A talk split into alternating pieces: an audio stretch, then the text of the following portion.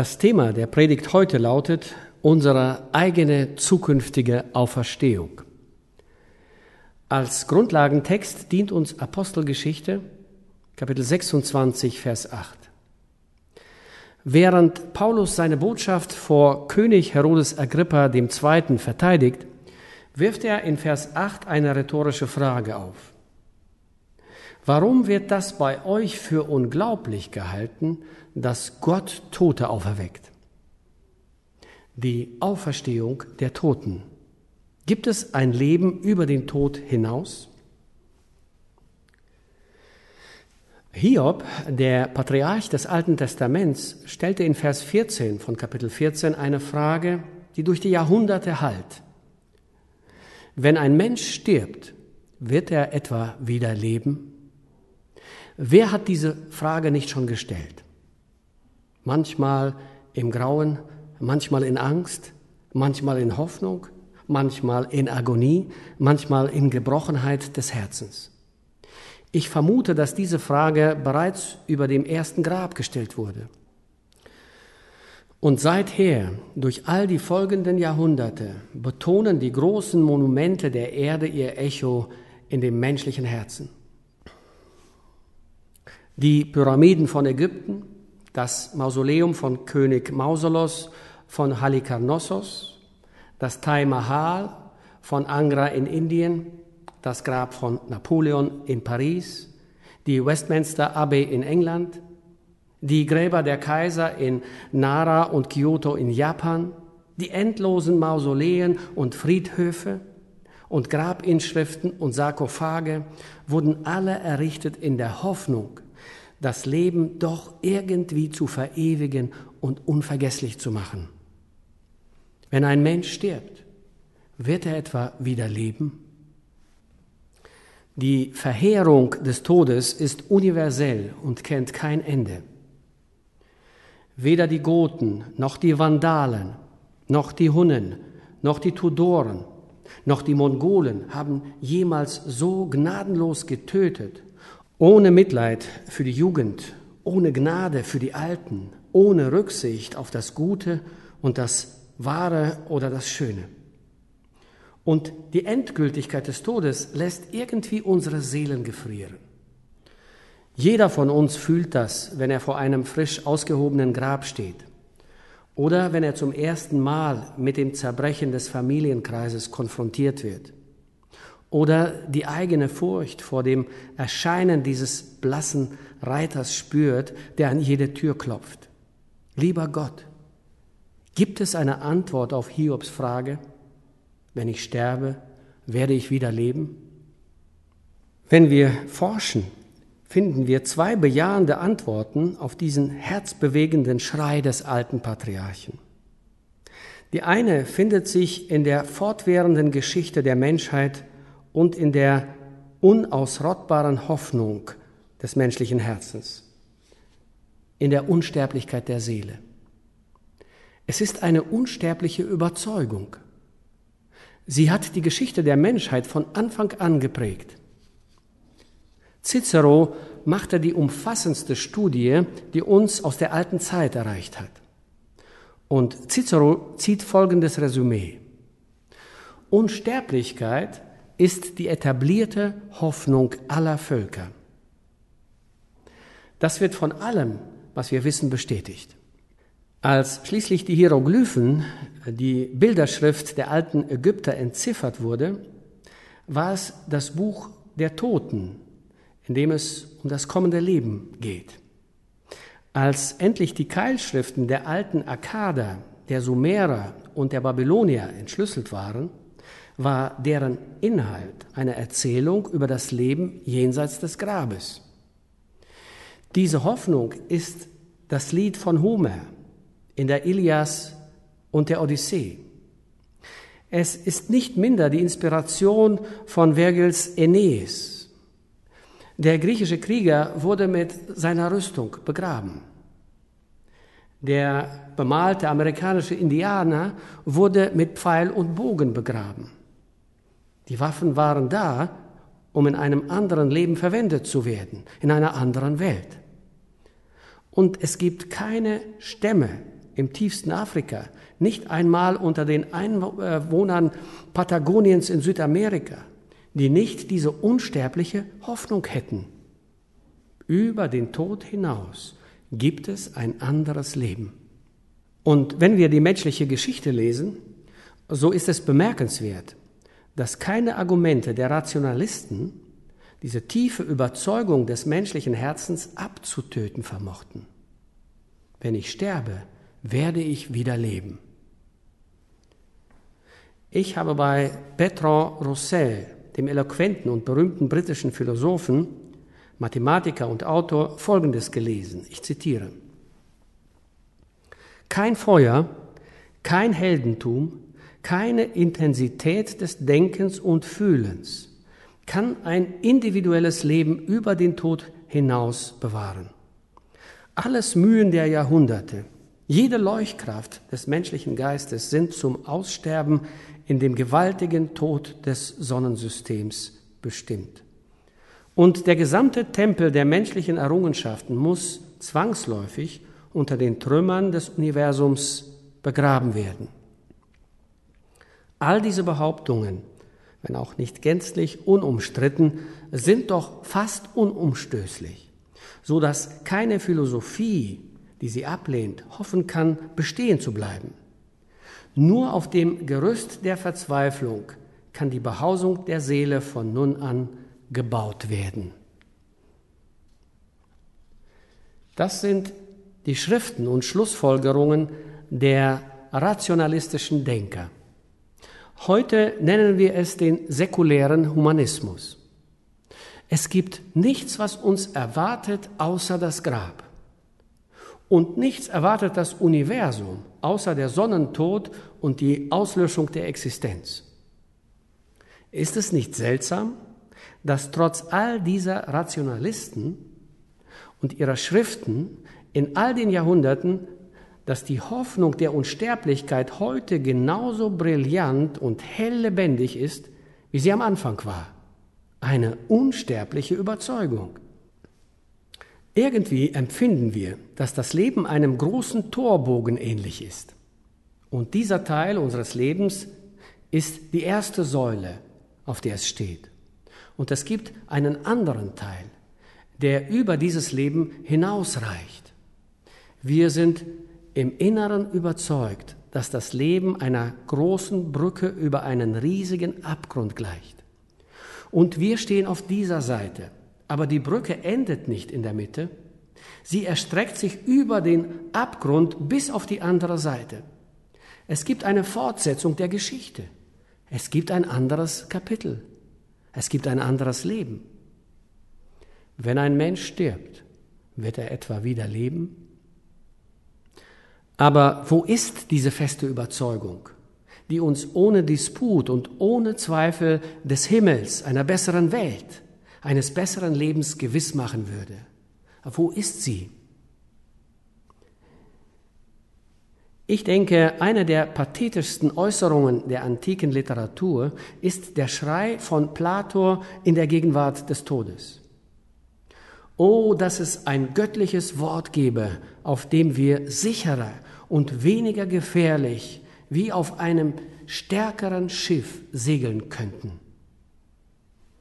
Während Plato auf die schattenhafte Unsterblichkeit derer sah, die den Fluss Styx überquert hatten, war sein Seelenschrei, dass wir eine Offenbarung, dass wir ein Wort hätten, auf dem unsere Seelen mit mehr Sicherheit ruhen könnten, wenn wir in die weite und grenzenlose Tiefe hineintauchen. Und das ist die zweite Antwort auf Hiobs Herzensschrei. Wenn ein Mensch stirbt, wird er etwa wieder leben? Die zweite Antwort ist die Antwort des christlichen Glaubens. Eine Antwort von ihm, der das Leben und ein unvergängliches Wesen ans Licht gebracht und den Tod für immer abgeschafft hat. Es gibt viele, viele Bibelgelehrte, die bestätigen würden, dass die höchste Markierung aller biblischen christlichen Offenbarung das 15. Kapitel des ersten Korintherbriefes ist. Sie steigt an und steigt an. Gottes Offenbarung entfaltet sich und entfaltet sich, bis sie ihren Höhepunkt von Glanz und Sieg und Triumph im 15. Kapitel des ersten Korintherbriefes erreicht. Und das ist das Kapitel über die Auferstehung der Toten. Wir wollen uns diese christliche Hoffnung zusammen anschauen. Der erste Korintherbrief, Kapitel 15. Wir beginnen mit Vers 12. Wenn aber Christus gepredigt wird, dass er von den Toten auferstanden ist, wie sagen dann einige unter euch, es gibt keine Auferstehung der Toten? Gibt es keine Auferstehung der Toten, so ist auch Christus nicht auferstanden. Ist aber Christus nicht auferstanden, so ist unsere Predigt vergeblich. So ist auch euer Glaube vergeblich.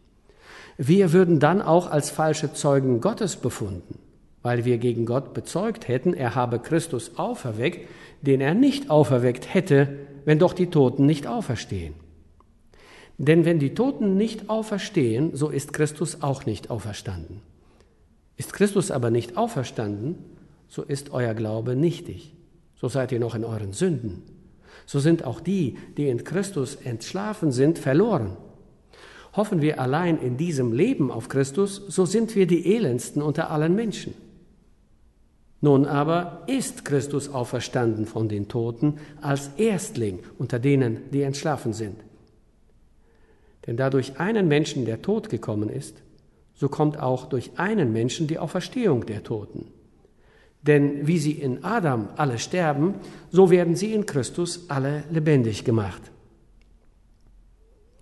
Was für eine wunderbare Hoffnung und Zuversicht. Nicht einfach nur irgendeine Überzeugung oder Sehnsucht oder Hoffnung, sondern eine, die in der Auferstehung Christi von den Toten bestätigt ist. Er lebt. Und weil er lebt, werden auch wir leben. Jetzt kann auch Hiob sich aus seiner Asche erheben und er kann im Triumph rufen, aber ich weiß, dass mein Erlöser lebt. Und als der Letzte wird er über dem Staub sich erheben. Und ist meine Haut noch so zerschlagen, und mein Fleisch dahingeschwunden, so werde ich doch Gott sehen. Ich selbst werde ihn sehen, meine Augen werden ihn schauen und kein Fremder. Jesus hat den Tod besiegt und uns eine Auferstehung aus dem Grab versprochen. Aber wir sind noch nicht fertig. Mit Blick auf dieses selbe 15. Kapitel des ersten Korintherbriefes lesen wir Vers 35. Es könnte aber jemand fragen, wie werden die Toten auferstehen und mit was für einem Leib werden sie kommen? Erlauben Sie mir, den Satz mit meinen Worten umzuformulieren. Wenn es eine Auferstehung der Toten gibt, werde ich dann ich sein und werden Sie Sie sein? Bin ich immer noch ich selbst in der Auferstehung der Toten oder bin ich verwandelt in etwas anderes? in jemand anderen? Lebe ich in meiner Persönlichkeit und in meiner Identität und in meiner Individualität in der Auferstehung der Toten? Bin das dann ich, der lebt? Mit welchem Leibe werden sie kommen? Und die folgenden Verse von Paulus sind eine Diskussion und eine Offenbarung und eine Zusicherung, dass es so sein wird, wie es bei Christus war, als er von den Toten auferweckt wurde. Als er auferstanden war, war er immer noch er, unser Herr. Er hatte sogar die Spuren der Nägel und die Wunden der Nägel an seinen Händen und Füßen und die Narbe in seiner Seite. Er war der Herr. So werden auch wir, wenn wir von den Toten auferstanden sind, wir selbst sein dann illustriert Paulus es in diesem 15. Kapitel des ersten Korintherbriefes. Er sagt, Gott gibt jedem seinen eigenen Körper. Nicht alles Fleisch ist das gleiche Fleisch, sondern ein anderes Fleisch haben die Menschen, ein anderes das Vieh, ein anderes die Vögel, ein anderes die Fische und es gibt himmlische Körper und irdische Körper. Aber eine andere Herrlichkeit haben die himmlischen und eine andere die irdischen. So ist es auch mit uns. Wir werden nicht alle gleich aussehen in der Auferstehung der Toten. Sie werden Sie sein. Und Sie werden Sie sein. Und ich werde ich sein. Es wird gesät in Niedrigkeit und wird auferstehen in Herrlichkeit. Es wird gesät in Armseligkeit und wird auferstehen in Kraft. Es wird gesät ein natürlicher Leib und wird auferstehen ein geistlicher Leib.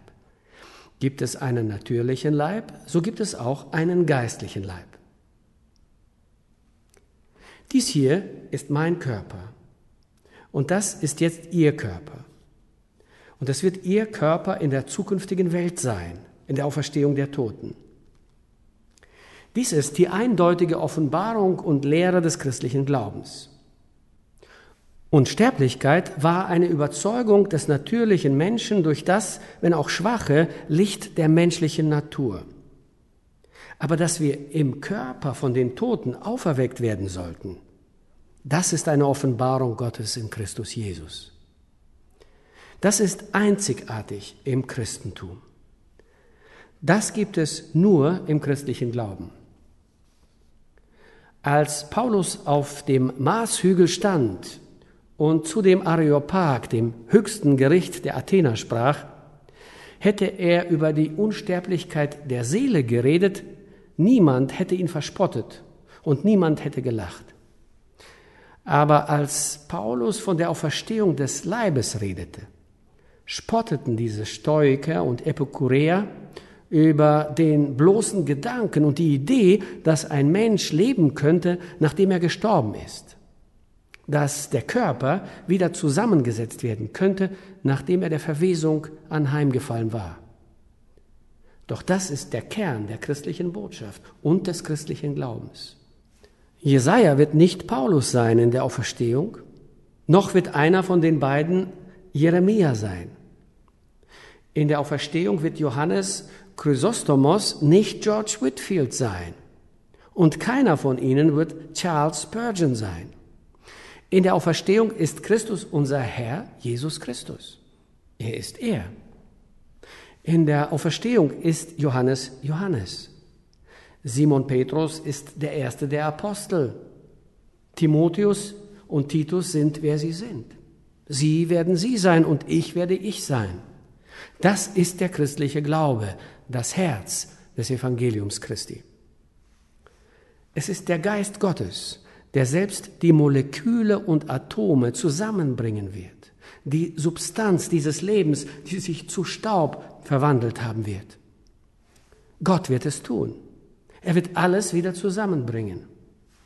Und dass ich ich bin, wird nicht weniger so sein in der Auferstehung der Toten. Und dass Sie Sie sind, wird nicht weniger so sein in der Auferstehung der Toten. Das ist etwas, was Gott tun wird. Gott aber sei Dank, der uns den Sieg gibt durch unseren Herrn Jesus Christus. Und dann spricht Paulus über den Ablauf bei der Auferstehung. Siehe, ich sage euch ein Geheimnis. Wir werden nicht alle entschlafen, wir werden aber alle verwandelt werden. Und das plötzlich in einem Augenblick zur Zeit der letzten Posaune. Denn es wird die Posaune erschallen und die Toten werden auferstehen unverweslich und wir werden verwandelt werden. Es ist etwas, was Gott tut. Können die Toten sich selbst erwecken? Nein, es ist etwas, was Gott tut. Der Leib unseres Herrn ist durch den Heiligen Geist von den Toten auferweckt worden. Und der Heilige Geist Gottes wird uns von den Toten auferwecken. Wie würden Sie den Heiligen Geist begraben? Der Heilige Geist lebt in diesem Tempel, in mir. Dies ist der Tempel des Heiligen Geistes Gottes. Wenn ich Christus in mein Leben aufnehme, werde ich durch den Heiligen Geist in den Leib des Herrn hineingetauft. Und der Tod kann den Leib unseres Herrn nicht zur Verwesung bringen. Und der Tod kann den Heiligen Geist Christi nicht begraben. Wenn ich ein Teil des Leibes Christi bin, kann ich nicht begraben werden. Der Heilige Geist lebt in mir und wird mich von den Toten auferwecken, wie der Heilige Geist Christus von den Toten auferweckt hat. Es ist etwas, was Gott tut Und deshalb werden wir alle verwandelt werden. Denn dies Verwesliche muss anziehen die Unverweslichkeit und dies Sterbliche muss anziehen die Unsterblichkeit. Wenn aber dieses Verwesliche anziehen wird die Unverweslichkeit und dieses Sterbliche anziehen wird die Unsterblichkeit, dann wird erfüllt werden das Wort, das geschrieben steht. Der Tod ist verschlungen vom Sieg. Es ist etwas, das Gott tut. Wir werden alle verwandelt werden. In den Tagen der blutigen Queen Mary wurden zwei Märtyrer auf dem Scheiterhaufen an den Pfahl gebunden. Einer war lahm und der andere war blind. Und als die Feuer angezündet wurden, warf der Lahme seine Krücken weg und rief seinem Freund zu, Nur Mut, Bruder, dieses Feuer wird uns beide heilen. Was für ein Evangelium, was für ein Sieg, was für ein Triumph. Gott wird uns von den Toten auferwecken und wir werden alle verwandelt werden. Herr, wenn der finstere Tag kommt und der blasse Reiter erscheint, wird es ein Tag des Sieges und des Triumphes sein. Gott hat etwas Besseres für uns vorbereitet. Gelobt sei sein Name für immer. Amen.